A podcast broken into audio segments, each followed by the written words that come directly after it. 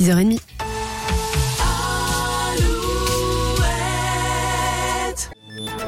Alouette, les infos, Dimitri Coutan. Bonjour à tous. Une enquête ouverte après le décès d'un homme de 28 ans poignardé le 17 février dernier dans le centre-ville de Nantes. L'individu est décédé quelques jours après les faits à l'hôpital.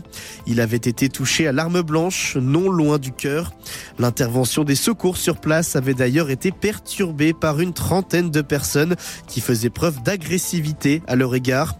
Pour le moment, l'arme utilisée n'a pas été trouvée il n'y a pas eu non plus d'interpellation.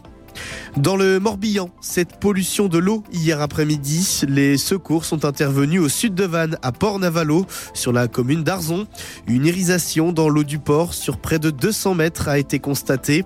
En clair, l'eau présentait différentes couleurs. Fort heureusement, cette pollution a été rapidement traitée. La collecte annuelle des Restos du Cœur, c'est aujourd'hui et demain à l'entrée des grandes surfaces. On annonce la mobilisation de 80 000 bénévoles. Et puis c'est aussi ce soir que sera diffusé le concert des Enfoirés 2024 sur TF1. Cette année, c'était à Bordeaux. Dans l'actualité sportive, en foot, Rennes qualifié pour les demi-finales de la Coupe de France après sa victoire contre le Puy hier soir. Un succès 3 buts à 1 des joueurs de Julien Stéphan. Le tirage au sort des demi, c'est ce soir à 19h45 sur France 3. Un mot de volet, 23e journée de championnat. Ce week-end, Nantes-Rezé reçoit Paris à 20h. De son côté, Saint-Nazaire affrontera Saint-Jean-d'Iliac demain.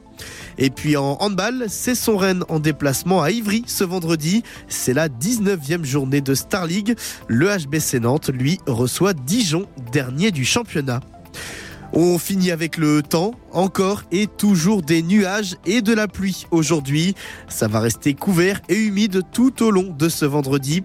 Pas mal de vent aussi, plus de 129 km heure notamment à Saint-Ségal, 116 sur l'île de Groix, 117 à Belle-Île, 106 à Lannion, 87 sur la pointe de Chemoulin.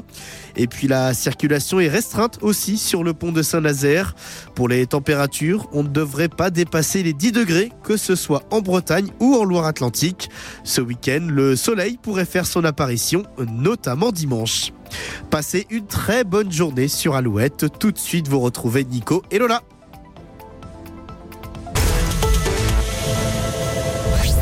Le matin Alouette. 6h, 10h.